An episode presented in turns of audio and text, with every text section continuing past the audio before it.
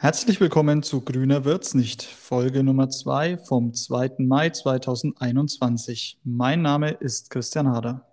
Herzlich willkommen auch von mir. Mein Name ist Vera Mamero und gemeinsam dürfen wir diesen Podcast für euch heute moderieren.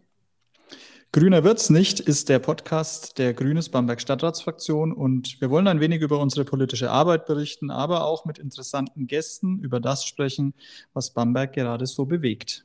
Wir beide, Christian und ich, sind Mitglieder des Bamberger Stadtrats. Ja, und wir sind heute bei der zweiten Folge unseres Podcasts angekommen, möchten uns sehr herzlich dafür bedanken, für das Feedback, für das konstruktive Feedback, was zu unserer ersten Folge schon reingekommen ist. Wir sind da in einem äh, stetigen Lernprozess und ja, versuchen uns dann natürlich ähm, fortwährend zu verbessern. Wir wissen selbst, die erste Folge war ein bisschen hölzern, ähm, aber das sei mal unserer Premiere geschuldet. Ähm, aber wie gesagt, es wird immer besser. Und eine besondere Sache noch, die ich vielleicht hier nochmal anfügen kann, ist, dass wir ja äh, im Moment wegen Corona auch uns alle gar nicht sehen. Das heißt, wir sind technisch, ähm, Christian und ich, wir sind getrennt. Das heißt, es bringt für uns auch nochmal ein paar technische Probleme auch mit sich. Wir sehen uns zum Beispiel gar nicht beim Sprechen, also nur aus der Ferne. Und auch unser heutiger Gast, ist uns aus der Ferne zugeschaltet. Unser heutiger Gast ist Martin Lorber, der Vorsitzende der Schutzgemeinschaft Alt-Bamberg e.V. Und er wird uns heute ein wenig erzählen über die Geschichte der Schutzgemeinschaft, über ihr Wirken.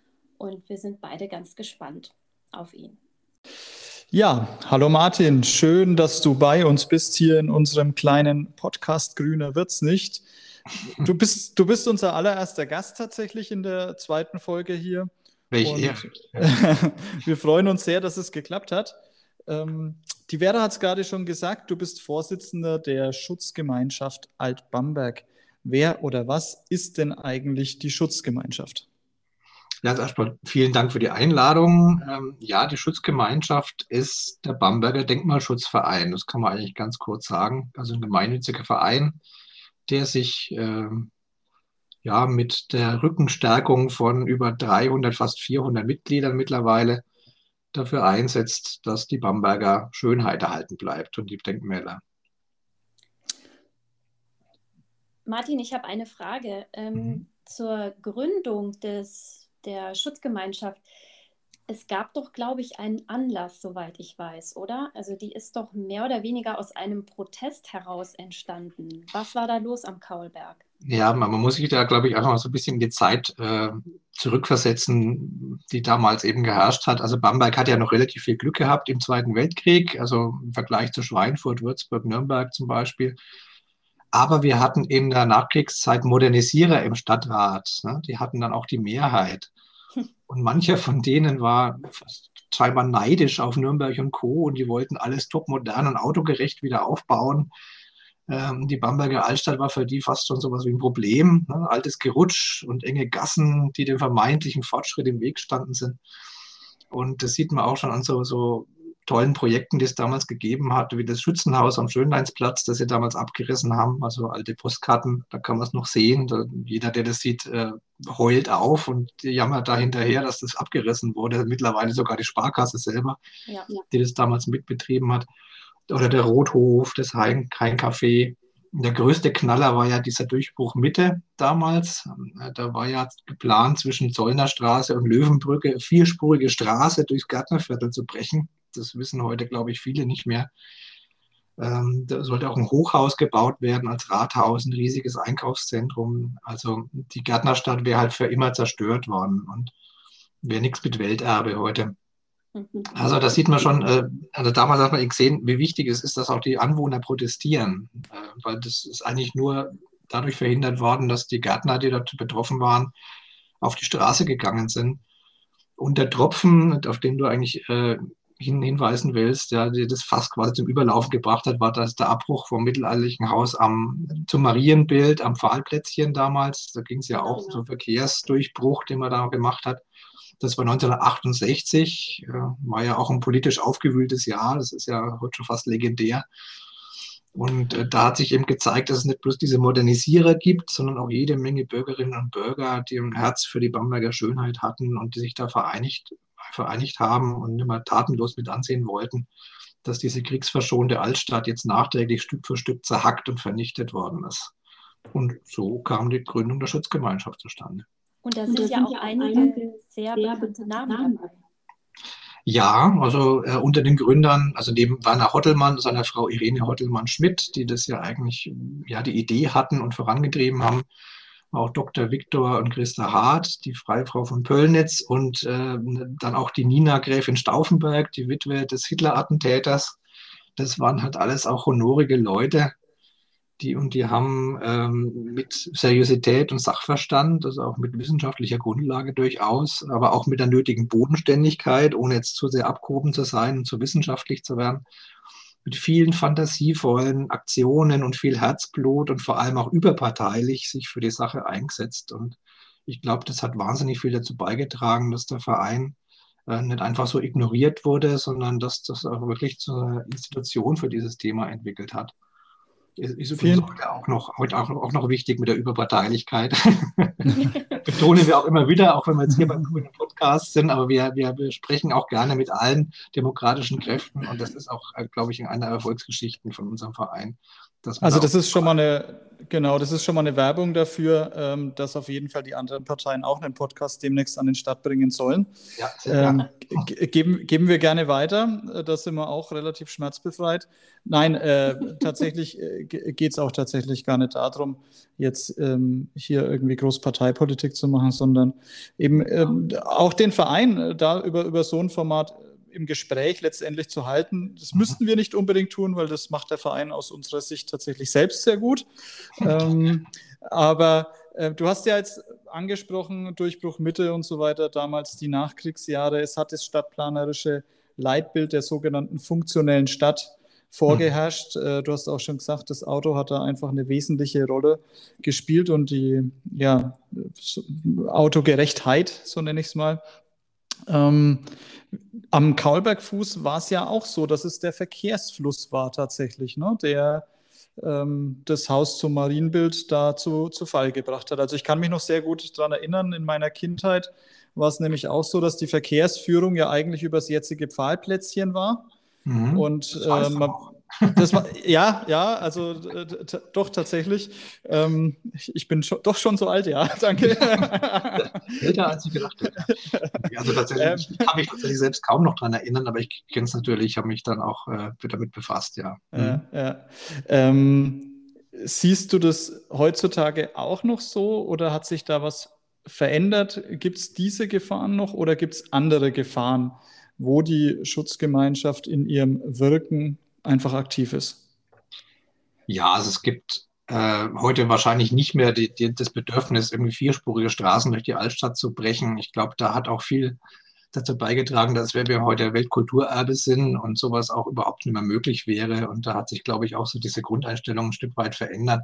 Also über alle Parteien hinweg mittlerweile ist ja eigentlich Denkmal erstmal grundsätzlich ein positiv besetztes Thema. Das war damals noch nicht.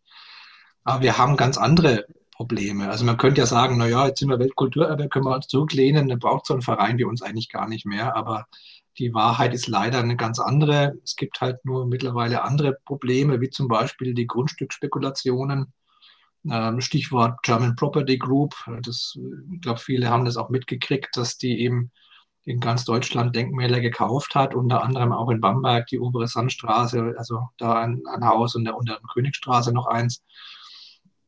Und äh, ja, die haben an Anlegern Geld gesammelt, äh, wollten angeblich diese Denkmäler sanieren, haben es allerdings nie wirklich gemacht, haben sie verfallen lassen, weil sie da einfach nur mit diesem Grundstück spekuliert haben. Und äh, das war wirklich ein, für ein Fanal, auch für Bamberg, weil es, wir sehen darin einen Vorboten für die Gefahr, die auf uns zukommt, die man zum Beispiel ja auch in München massenweise schon sieht dass die Grundstücke einfach so wertvoll sind, dass es sich lohnt, einfach mal zu warten, bis diese Denkmäler kaputt sind und dass man sie abreißen kann. Und ähm, das wäre natürlich ganz fatal, weil am Schluss haben wir dann da doch noch irgendwelche Gewinnmaximierungsplätze in der Stadt und da müssen wir echt aufpassen.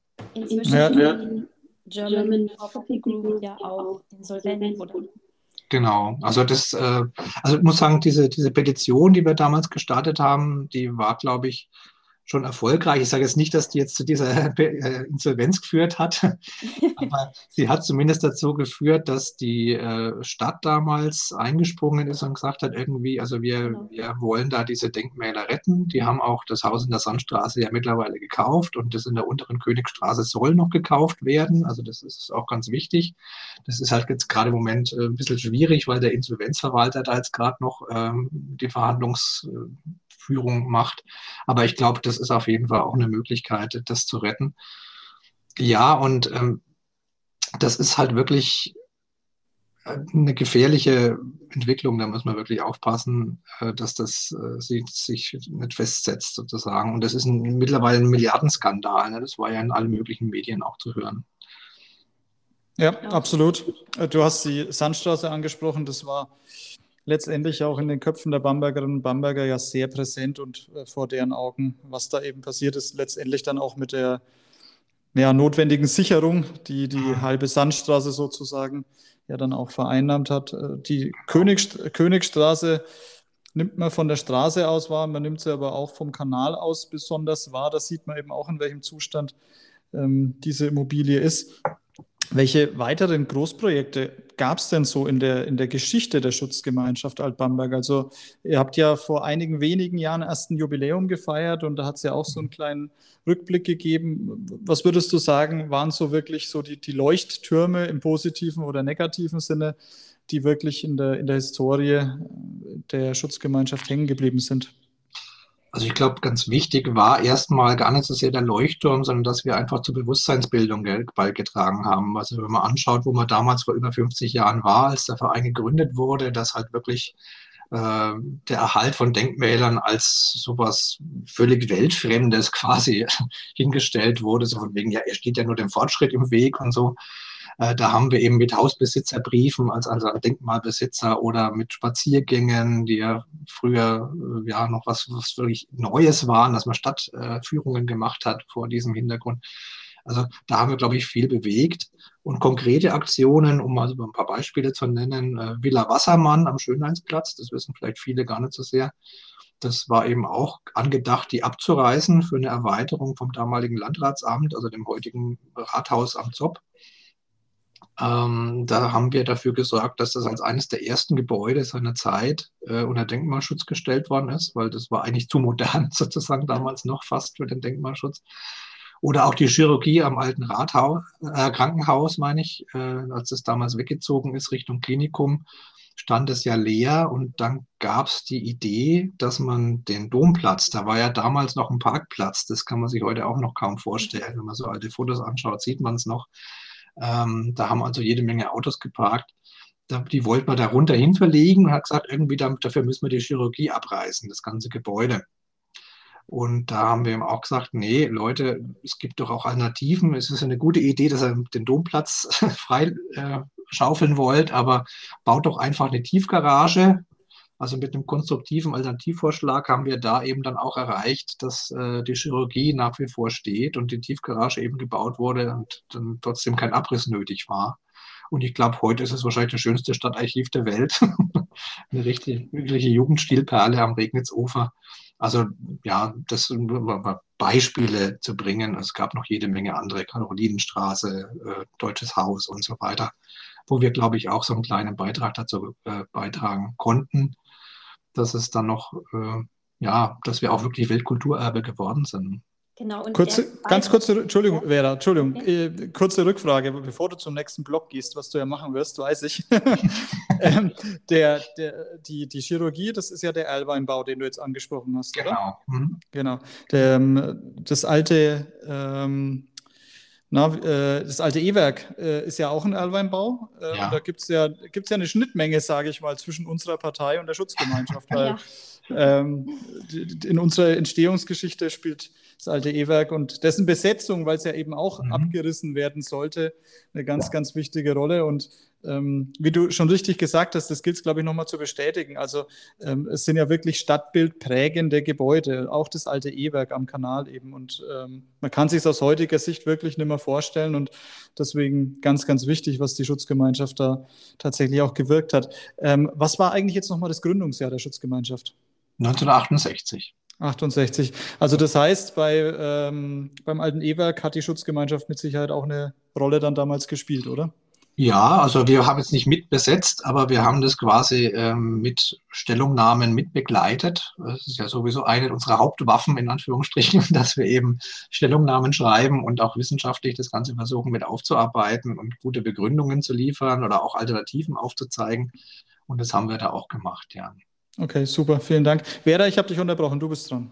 Ja, ich wollte noch mal zu dieser Bewusstseinswerdung und zu einem äh, Verständnis für Denkmäler ähm, noch mal etwas sagen und fragen. Ähm, ihr habt natürlich hier in Bamberg auch eine Universität, die mhm. ja zusammen mit euch, also mit diesem Lehrstuhl für Denkmalpflege, der ja in ganz Deutschland bekannt ist und ein sehr renommierter Lehrstuhl ist, habt ihr ja sicherlich auch eine gute Vernetzung und seid mit der Uni doch sicher auch gut äh, verankert hier in der Stadt und habe natürlich auch damit dazu beigetragen, dass ähm, über die Grenzen Frankens hinaus auch Bamberg als eine Denkmalstadt, nicht nur weil sie jetzt den Welterbetitel schon trägt, sondern auch weil hier auch Denkmalpflege gelehrt wird. Das ist ja ganz mhm. wichtig. Man kommt, um Denkmalpflege zu studieren, kommt man nach Bamberg. Und ich denke, ähm, da, das ist wahrscheinlich für euch doch auch sicher noch eine ganz ja, inspirierende Situation hier in der Stadt, oder? Ja, das ist natürlich ein großer Glücksfall, ne, dass die, die angehenden Denkmalpflegerinnen und Denkmalpfleger auch hier in Bamberg mit ausgebildet werden. Ähm, das wollen wir auch weiterhin fördern, dass wir da zusammenarbeiten. Also ich bin ab und zu auch mal zum Beispiel bei einer Vorlesung äh, eingeladen, um dann die Protagonisten der Denkmalpflege, so nennt sich das Ganze, da so ein bisschen vorzustellen. Da sind wir halt auch eine davon. Ähm, also das ist natürlich schon eine Vernetzung, die uns auch durchaus wichtig ist. Ähm, vielleicht kommen wir auch später nochmal drauf zu sprechen auf unser Häusler. Das ist, glaube ich, eines der, der, wichtigsten Projekte, die wir da in nächster Zeit vorhaben, äh, die auch hoffentlich auch in Zukunft diese Vernetzung weiter fördern wird.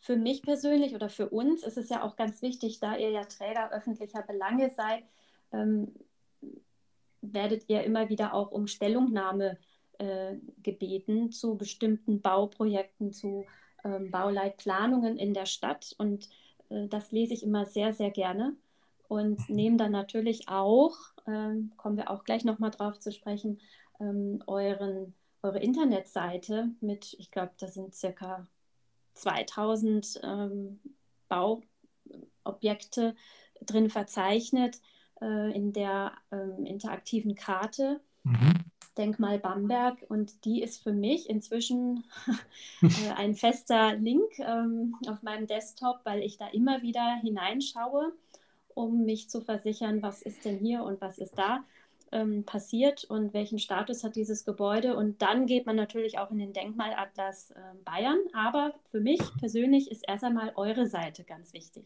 Das freut mich natürlich, ja. Also da haben wir auch jede Menge Arbeit reingesteckt, muss man sagen. Also denkmal-bamberg.de, da kann man es auch mal anschauen.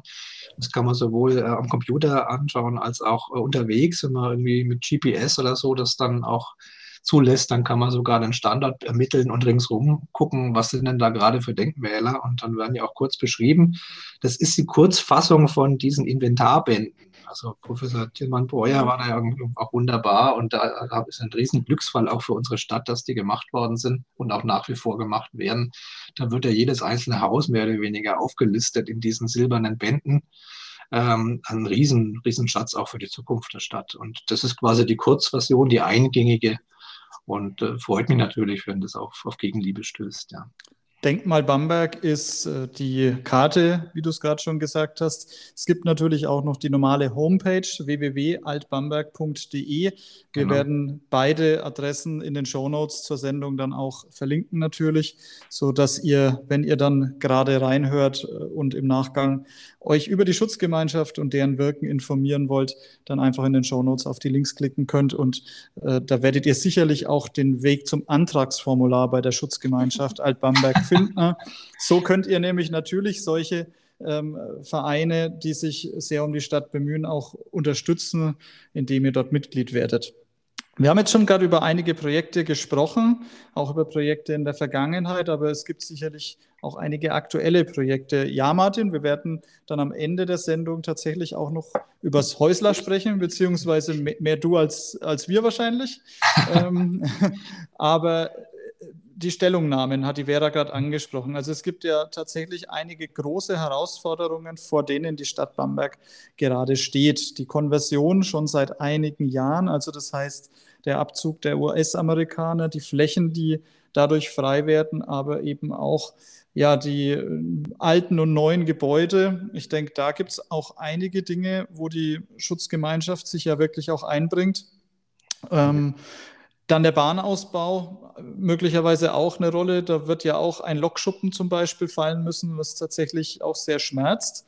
Mhm. Ähm, auch das Meiselgelände ist so ein Thema. Also vielleicht kannst du ja zu ein paar aktuellen Projekten ein bisschen was noch erzählen. Ja, ich kann auf diese, diese Themen einfach gerne mal eingehen. Also Konversion, klar, ist für uns schon deswegen ein Thema, weil da eben vor allem viel ja, neuere Geschichte auch verloren geht, beziehungsweise überhaupt diese Ablesungsgeschichte, wie die Kaserne sich da entwickelt hat. Wenn man so einfach mal die, ist ein Riesengebiet eigentlich, ne? wenn man das mal anschaut, das ist ein Fünftel der Stadtfläche, glaube ich, die das ausmacht, äh, ein Riesending. Ähm, im Moment ist gerade LaGuardia der, der Schauplatz, den man am meisten betrachtet. Und da alleine ist ja schon über 100 Jahre Geschichte zu, abzulesen. Und da ist gerade die neuere Geschichte besonders gefährdet. Da ist auch viel schon abgerissen worden, muss man sagen, was die amerikanische Geschichte betrifft. Und das finde ich einfach schade, ähm, weil ich bin mir sicher, in den kommenden Generationen wird es sicherlich immer wieder mal Thema sein, dass man sagt, irgendwie, da waren die Amerikaner mal über Jahrzehnte in Bamberg und haben da die Stadt mitgeprägt. Und wenn dann am Schluss alles verschwunden ist, also die ganzen zweisprachigen Straßenschilder, die multikonfessionelle Kapelle, irgendwie das alte Kino und, und äh, die alten Stallungen und so weiter, äh, dann wird man das nimmer wirklich nachvollziehen können. Und da ist man manchmal ein bisschen sehr schnell mit dem Abreißen und überlegt erst im Nachhinein, ob man es nicht vielleicht doch hätte brauchen können. Also das sehen wir schon kritisch. Das hat wohl auch mit dem Problem zu tun, dass manch einer, ähm, das heißt, sieht man auch bei der Meisel zum Beispiel, glaubt, wenn Dinge nicht unter Denkmalschutz ausdrücklich gestellt sind als Einzeldenkmal, dass es quasi eine Aufforderung zum Abriss ist. Und das ist einfach falsch. Ähm, also auch das Denkmalschutzgesetz zielt ja nicht nur auf die gelisteten Einzeldenkmäler ab, sondern auch auf alle anderen wertvollen historischen Bauten. Und gerade der Kellerei- und Konturflügel der Brauerei Meisel zum Beispiel, äh, die wären woanders wahrscheinlich längst unter Denkmalschutz gestellt, aber in so einer verwöhnten Stadt wie Bamberg, glücklicherweise ja irgendwo auch, mit den über 1000 Denkmälern, die wir haben, ähm, ja, da wird für die Aufnahme in die Denkmalliste mittlerweile sehr hohe Maßstäbe angelegt. Ähm, und das führt eben dazu, dass alle anderen Gebäude, die eben auch historisch sind, umso gefährdeter sind. Und da müssen wir wirklich aufpassen, dass all die dollen Bauten nicht, nicht auch noch verschwinden und dass die sanierungswilligen Besitzer auch gut unterstützt werden. Und äh, da werbe ich auch dafür bei der Gelegenheit gleich mal das Bamberger Modell, äh, das seit den ja, 50er Jahren eigentlich viel dazu beigetragen hat, dass Bamberg wirklich so toll erhalten ist, weil da eben unbürokratisch die Denkmalbesitzer unterstützt worden sind, ähm, dass man das aus der Vergessenheit so ein bisschen rausholt. Ich glaube, das ja. kennen viele Bambergerinnen und Bamberger gar nicht mehr so richtig. Ähm, und das sollte dringend beworben und vor allem dringend aufgestockt werden, sobald es irgendwie finanzielle Möglichkeiten wieder zulassen, weil ich glaube, da würde ansonsten in den kommenden Jahren viel kaputt gehen und viele Denkmalbesitzer fühlen sich vielleicht dann auch überfordert und verkaufen es dann lieber an genau solche Hände wie die German Property Group und das können wir echt nicht brauchen. Da hast du vollkommen recht, da werden wir uns auch für einsetzen. Das ist äh, ganz, ganz, ähm, ja, ist eine Marke in Bamberg und das ist eigentlich auch ein Erfolgsmodell. Das auf jeden, Fall. auf jeden Fall nicht verloren gehen, ja. Also du sagst, Martin, Anreize schaffen letztendlich darüber. Mhm. Ähm, bevor, bevor du zu den anderen Projekten noch kurz was sagst. Genau. Mm, ja, die Anreize sind das eine, aber wir erleben es natürlich auch immer wieder, dass äh, Menschen, Investoren mit der vorhandenen Substanz teilweise ja sehr frevelhaft umgehen. Also mhm. das heißt, müsste neben den Reizen dann, äh, neben den Anreizen auf der anderen Seite sowas nicht auch noch deutlicher sanktioniert werden? Und gibt es da Instrumente? Also ja, beides ist natürlich nötig. Ne? Also mir ist äh, schon ganz wichtig, dass es nicht immer nur irgendwie abschreckend sein darf. Also am Schluss will dann keiner mehr ein Denkmal haben, wenn man sagt, irgendwie es, es gibt immer nur die Keule. Also es ist eben ganz wichtig, dass man da auch gut fördert und berät. Also vielleicht sollte man dann auch zum Beispiel mal überlegen, ob man nicht die Stellen auch aufstockt. Also eine Stadt wie Lübeck zum Beispiel ja. hat, glaube ich, über 14 äh, Denkmalpfleger alleine irgendwie in ihrer Stadt. Wir haben, glaube ich, drei im Moment in der Denkmalpflege. Also das ist dann schon ein Unterschied. Wobei man es nicht eins zu eins vergleichen kann, muss man auch ganz ehrlich sagen, weil Lübeck, glaube ich, auch so ein ja. bisschen äh, Seehof mit ersetzt. Aber egal, es geht jetzt zu tief in die, in die Materie rein. Jedenfalls ist es wichtig, dass man Anreize setzt, aber natürlich auch, wenn es wirklich richtig schwarze Schafe gibt, die halt wirklich mutwillig Denkmäler zerstören oder verfallen lassen über längere Zeit, dass man da auch ein Stück weit Druck macht. Klar, also dass man, da gibt es auch Instrumentarien durchaus. Also das Bayerische Denkmalschutzgesetz ist ja gar nicht so schlecht. Da gibt es ja zum Beispiel schon die Möglichkeit, dass man ähm, dafür sorgt, dass, ja, dass man Ersatzvornamen macht, nennt sich das Ganze, also dass man eben Dinge mit äh, saniert oder dafür sorgt, dass das irgendwie, dass es abgedichtet wird und so weiter. Und notfalls das dem Besitzer dann auch in Rechnung stellt. Also das sowas gibt es ja durchaus sollte man sich vielleicht manchmal auch öfter mal trauen. Theoretisch wäre ja sogar eine Enteignung möglich in ganz krassen Fällen, aber natürlich nur als letztes Mittel. Ähm, ich denke, fordern und fördern, wie so oft, ist einfach wichtig. Das klingt gut, ja. Ähm, vielleicht noch ganz kurz zum Bahnausbau. Meißel und Konversion hast du gerade schon kurz angerissen. Mhm. Genau, ja. Also da ist uns natürlich wichtig, dass einfach keine hässliche Mauer durch Bamberg gezogen wird sondern dass es so verträglich wie möglich ausfällt. Und da fehlt mir manchmal auch so ein bisschen der energische Einsatz dafür. Da konzentriert man sich zu sehr an, auf irgendwelche Kreisverkehre oder so, die vorne oder dahinter sind, aber dieser, dieser Ausbau an sich, äh, der könnte durchaus, durchaus innovativer sein. Natürlich sind ja die Möglichkeiten begrenzt, die Bahn zu bewegen, das weiß ich auch. Das ist halt nun mal eine Bundesgeschichte. Aber ähm, wenn man so anschaut, andere Welterbestätten wie das Mittelrheintal, wo man eben sagt, da ist die Aussicht so wahnsinnig wichtig und gehört zum Bahngenuss dazu, da überlegt man schon, ob man da nicht irgendwie innovativen Lärmschutz mit niedrigen Lärmschutzwänden macht, die halt dann eher am Gleisbett liegen, sodass das dann äh, verträglicher ist. Ähm, oder was, dass man zum Beispiel bei Lärmschutzwänden außen wenigstens begrünt. Also es wird auch zur Gärtnerstadt passen. Also da sollte man auf jeden Fall darauf drängen, dass die Bahn sich da nicht rausredet, sondern dass die ja wirklich auch dafür sorgt, dass eine Welterbestadt auch eine anständige Version eines Bahnausbaus bekommt. Martin, du hast mir jetzt gerade zwei Brücken gebaut und bevor die Vera dich gleich noch zum Häusler befragt, ich muss das einfach aufgreifen. Du hast einmal gesagt, dass Bamberg dann äh, eben doch relativ verwöhnt ist mit seinen Denkmälern und das in Relation dann auch zu anderen Städten gesetzt und dann hast du jetzt gerade die Kreisverkehre beim Bahnausbau angesprochen. Das bringt mich unweigerlich zum Thema Verkehr. Ich weiß, ich weiß dass sich die Schutzgemeinschaft Alt-Bamberg da tatsächlich ähm, sehr defensiv verhält. Und das kann ich persönlich auch sehr gut verstehen, weil es ähm, eines der Themen ist, was sicherlich auch immer sehr kontrovers diskutiert wird, nicht erst in den aktuellen Jahren, sondern eben auch in der Vergangenheit. Nichtsdestotrotz, der Baureferent der Stadt Bamberg hat zum Beispiel mal gesagt, dass jede Stadt, die nur über eine solche Achse, wie zum Beispiel vom Domplatz bis zum alten Rathaus verfügen würde, dass diese Achse dann schon längst vom Durchgangsverkehr befreit wäre. Da würde mich jetzt trotzdem, du musst dich nicht konkret festlegen, aber mich würde es trotzdem mal interessieren, wie siehst du die Relation vom Verkehr, gerade insbesondere im Welterbebereich, und äh, was wäre so eine Idee oder eine Vision, die die Schutzgemeinschaft da einbringen könnte? In welche Richtung könnte es da gehen?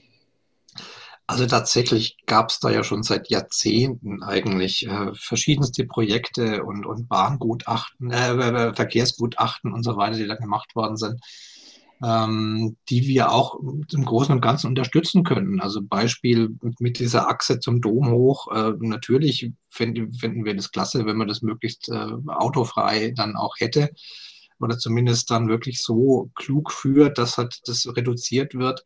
Das spielt natürlich schon eine Rolle.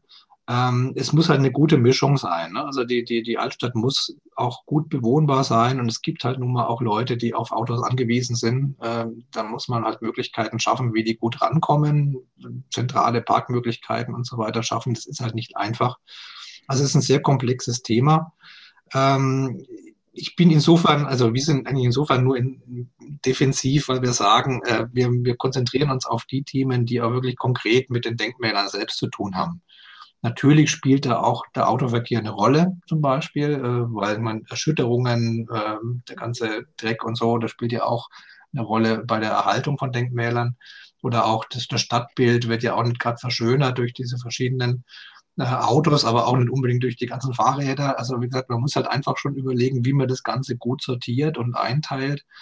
Ähm, und da finde ich es auf jeden Fall den Ansatz gut und richtig, dass man da jetzt mal vorangehen will und sich mal äh, überlegt, ähm, wie man da auch mit, gemeinsam mit den Bürgern äh, da was Gutes schafft. Und da sind wir auch gerne auch mit dabei und betrachten das, soweit es eben, wie gesagt, auch um die Altstadt an sich geht und ähm, die Denkmäler in der Umgebung. Also das heißt, wenn nächste Woche die Beteiligung zum Verkehrsentwicklungsplan 2030 beginnt, wird die Schutzgemeinschaft sich auch da einbringen. Sehr gut möglich, ja. Wunderbar.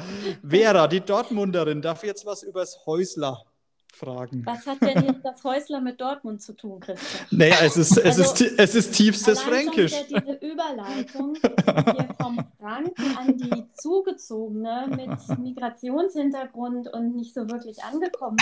Naja. Ich gerade also, diskriminiert. Äh, ja, ich fühle mich jetzt ein wenig, naja, egal. Ähm, äh, wenn Fußball ist, dann reden wir wieder.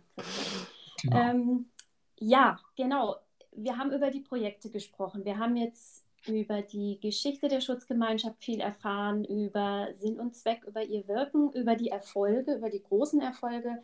E-Werk wurde genannt, Villa Wassermann, äh, wo mir gerade jetzt auch nochmal einfällt, wo es darum geht, Verkehr und Gebäude. Da war ja auch etwas mit der großen, ja, mit Erschütterungen der großen Busse an mhm, der Promenade. Genau, also gerade bei der Villa Wassermann, äh, da denke ich sofort dran, äh, wenn ich an Verkehr und Denkmäler denke.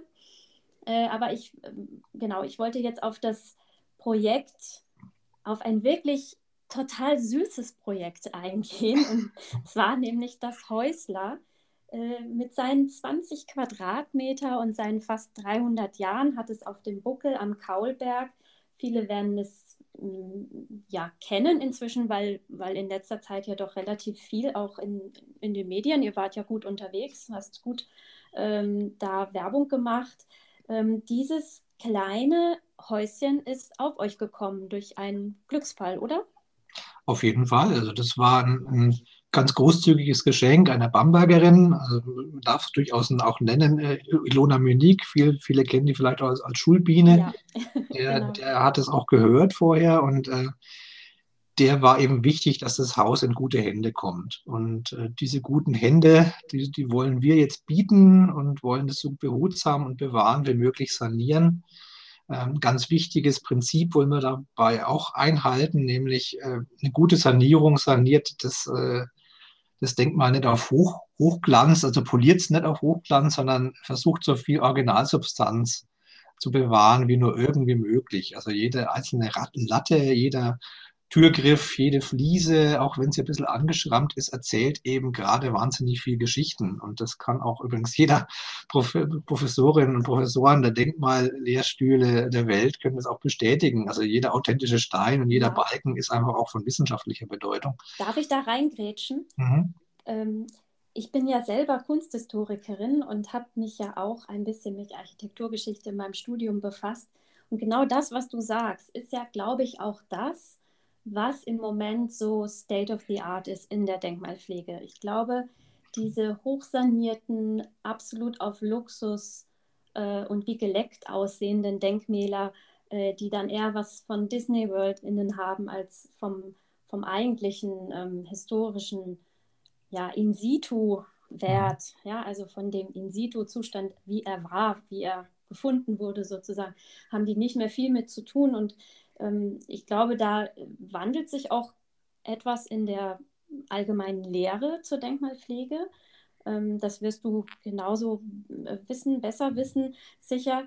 Und äh, was ich so toll finde, was ich gelesen habe, ist, dass ihr auch versucht, die einzelnen Putzschichten in diesem kleinen Häuschen, das ja äh, wohl immer eher der ja, ärmeren Menschen äh, gehört hat, Hacker, Tagelöhner.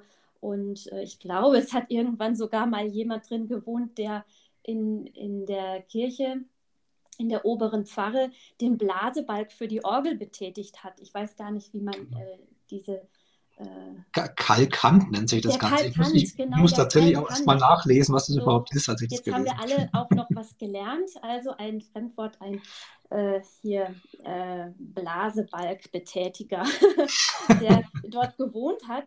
Ganz interessant. Und äh, natürlich haben diese Leute trotzdem ihr Haus äh, ausgeschmückt und schön gemacht. Und man mhm. hat sich dann innen auch äh, die Wände bemalt. Ähm, es gab ja da keine Tapeten. Man hat also auf Putz gemalt und offenbar dann auch sehr schön und bunt ausgemalt. Ähm, und ich glaube, ich meine bei euch irgendwie gelesen zu haben, es gäbe 40 Putzschichten mhm. mit äh, und ihr habt vor, so ein historisches Fenster aufzumachen, eine sogenannte Putztreppe. Also sowas fände ich total toll und das möchte ich unbedingt sehen, wenn es fertig ist. Kannst du mir dazu was sagen? Ja, also das ist tatsächlich so der heimliche Schatz von dem Häuschen. Ne? Also abgesehen davon, dass es selbst natürlich ein eigener Schatz ist, weil es ja. schon das kleinste Haus Bambergs ist und so. Aber ähm, dass wir das eben entdeckt haben, so hinter den Rigipsplatten, die da drin verbaut waren aus den 70er Jahren, kam das plötzlich zum Vorschein, dass da wirklich eigentlich unangetastet mehr oder weniger diese alten Putzschichten sind. Also fast 40, also 35. Irgendwie hat da ein, ein äh, äh, Restaurator mittlerweile äh, gezählt und der will sich dann eben auch in unserem Auftrag darum kümmern, dass das Ganze gesichert ist zum einen und zum anderen, dass wir eben tatsächlich auch das ein oder andere Fenster in die Zeit öffnen können, weil das äh, bedeutet wirklich, dass wir diese 300 Jahre zurückgucken können, wie so die Leute ihre, ihre Häuser geschmückt haben. Sowas kennt man vielleicht bestenfalls von irgendwelchen Schlössern oder so. Da wird sowas mal untersucht, aber da kennt man halt einfach nur die Versionen von den reichen Leuten. Genau. Und hier sieht man mal wirklich das Haus, Haus von armen Leuten. Also wie du schon erzählt hast, also das waren ja wirklich äh, eher die Ärmeren, die sich so ein Haus leisten konnten. Und dass die eben zum Beispiel in früheren Zeiten mehr so, so Brauntöne, Grautöne, also Naturfarben genommen haben. Irgendwann im 19. Jahrhundert kam dann äh, Grün äh, auf, äh, wurde das irgendwie bezahlbar und dann haben die da irgendwie mit Schablonenmalerei so Palmwedel äh, angebracht, ganz tolle Sachen, bis hin zu, zum 20. Jahrhundert, wo man dann mit irgendwelchen ähm, Rollen und, und dergleichen gearbeitet hat. Also das ist super spannend, das auch anzugucken. Und da freue ich mich selbst auch sehr drauf. Ja. Und irgendwo drüber ist noch eine Monchichi-Tapete wahrscheinlich. also tatsächlich war eine der letzten Tapeten, die drüber war, irgend, irgendwas ziemlich Buntes. Ja, ja, genau. Kein Monchichi, aber. Aber wunderbar auch, dass ihr dann äh, die Idee habt, das Ganze äh, quasi als ein Wohnstipendium äh, zu vermitteln, auch an Studenten oder Studentinnen der Uni Bamberg, nämlich des Lehrstuhls für Denkmalpflege. Ne? Also, dass, genau. dass das gern gesehen wäre, wenn es so jemand äh, in Anspruch nähme, ja, also ich glaube, das macht auch viel aus, dass dieses Projekt so gut angelaufen ist. Also bei der Gelegenheit möchte ich übrigens auch mich mal bei den ganzen Patinnen und Paten, Spenderinnen und so weiter herzlich bedanken, falls Sie hier zuhören, ähm, die uns das überhaupt erst ermöglicht haben, dass wir das Ganze sanieren können. Denn wir sind jetzt kein besonders reicher Verein, ähm, aber wir haben eben dadurch ja genug Grundlage, auch vor allem auch durch die Hilfszusagen von Handwerkern und über 50.000 Euro Geldspenden, dass wir das wirklich sanieren können jetzt. Und das Ziel ist eben, dass wir da dieses Stipendienhaus schaffen. Also das ist ja auch das, was wir am Anfang vielleicht schon mal aufgegriffen haben, dass wir damit auch so ein bisschen die Denkmalpflege äh, unterstützen wollen in unserer Stadt, äh, auch unserem Vereinszweck entsprechend, muss man sagen. Ähm, dass wir ähm, eine Dienstwohnung daraus machen, also im Gegenzug zu einigen mhm. Stunden Minijob äh, für unseren Verein. Also wird quasi das Gehalt dann mit der Miete berechnet und dann kann man dann kostenlos in dem Häuschen wohnen. Und das Tolle ist halt, dass es für alle Beteiligten, äh, glaube ich, das Beste ist. Also für Studierende ist es natürlich super spannend, glaube ich, auch mal so die praktische Seite von so einem Denkmalschutzverein kennenzulernen. Ähm, und natürlich dann ganz nebenher dann auch noch kostenlos mitten in der Altstadt zu wohnen, ist sicherlich auch nicht ganz schlecht. Wunderbar. Ähm, und dann das auch, ja, für unseren Verein natürlich ganz wichtig, dass da junge Menschen mit Tatkraft und neuen Ideen in den Verein reinkommen, die auch ja, Interesse für das Thema mitbringen. Und fürs Häuschen ist es natürlich, das, das, das ist überhaupt das Allerwichtigste. Das genau, dass es bewohnt wird, dass es genutzt genau. wird. Ne? Dauerhaft bewohnt, und, genau. Ja. Und, und, und eben von jemandem, der auch einen Sinn für alte Gebäude hat mhm. und es kaputt macht. Das ist ganz wichtig. Ja. Vielen Dank, Martin, für die Ausführungen. Man muss jetzt dazu sagen, also erstmal ist es ein ganz, ganz tolles Projekt. Vielen Dank, dass ihr euch dessen angenommen habt. Und ähm, es schließt jetzt tatsächlich auch ein bisschen den Kreis äh, dieser Sendung, an deren Ende wir langsam kommen. Denn wir haben angefangen am unteren Kaulberg mit dem Haus zum Marienbild, das leider nicht mehr existiert, aber zumindest, und das äh, ist ein echter Gewinn für Bamberg, zur Gründung der Schutzgemeinschaft Alt-Bamberg mitgeführt hat. Und wir ja, schließen jetzt am oberen Kaulberg beim Häusler. Ähm, das war so, wie gesagt, nicht gescriptet, sondern äh, jetzt hat sich in der Folge so ergeben. Äh, verleiht, ver verleiht dem Ganzen aber tatsächlich eine relativ runde Sache. Ähm, Martin, herzlichen Dank für deine Ausführungen. Es war wirklich sehr, sehr spannend, das einfach von dir direkt auch nochmal zu hören. Und ich denke, dein, dein Dank auch in Bezug aufs Häusler und auf die Unterstützung kommt, äh, das ist auch dann unser Interesse, hoffentlich bei möglichst vielen Hörerinnen und Hörern draußen an. Mhm. Ja, ähm, würde ich mich auch sehr freuen. Also wir, wir freuen uns ja auch, wie du schon vorhin gesagt hast, auch immer über Mitglieder. Genau, genau. Also da Euro im Jahr aufbringen irgendwie, weil je mehr wir sind, desto mehr Gewicht hat, dann haben wir einfach auch in der Diskussion, das merken wir immer wieder. Ja. Genau, also da gerne eben auch nochmal der Hinweis auf die Shownotes. Da stehen die beiden Links, also einmal zur Denkmalkarte und dann eben aber auch zu eurer Homepage Super. mit drin. Äh, gerne anklicken und gerne einfach mit den Verantwortlichen beziehungsweise dir direkt dann auch mal in Kontakt treten. Also wie gesagt, Martin, danke für das Wirken der Schutzgemeinschaft Alt-Bamberg. Danke auch für dein Wirken ganz persönlich. Äh, wer selbst im Ehrenamt tätig ist, weiß, dass es immer auch Menschen braucht, die da vorangehen und die Dinge zusammenführen. Da spielst du in der Schutzgemeinschaft sicherlich eine wichtige Rolle. Aber wir als Team. Na, natürlich, natürlich, genau. aber genau, natürlich gibt es da auch noch weitere Menschen. Genau. Auch, auch denen sei Dank gesagt. Ja, ich habe es gerade schon gesagt, äh, das war jetzt die erste Folge. Wir freuen uns, wie auch schon beim letzten Mal, über konstruktives Feedback. Wir bedanken uns bei dir, Martin, dass du da warst. Also vielen herzlichen Dank. Herzlichen Dank von mir. Sehr gerne. Und wie immer gilt, wenn ihr Fragen habt oder bestimmte Themen in diesem Podcast auch mal hören wollt, dann schickt uns gerne auch eine Sprachnachricht. Auch da gibt es den Link in den Show Notes. Das letzte Wort gehört wieder einmal und das vollkommen zu Recht der Vera. Von meiner Seite aus bleibt gesund, macht's gut und ade. Ja, auch von mir, lieber Martin, vielen Dank, dass du äh, mit uns hier ein bisschen geplaudert hast. Und vielen Dank für dein Engagement. Ich drücke weiterhin die Daumen, auch dass es mit dem Häusler jetzt äh, wunderbar weitergeht. Ähm, danke auch dir, Christian. Danke allen Zuhörerinnen und Zuhörer, die bis jetzt noch gehört haben. Bleibt alle gesund und vor allem bleibt im grünen Bereich. Ciao.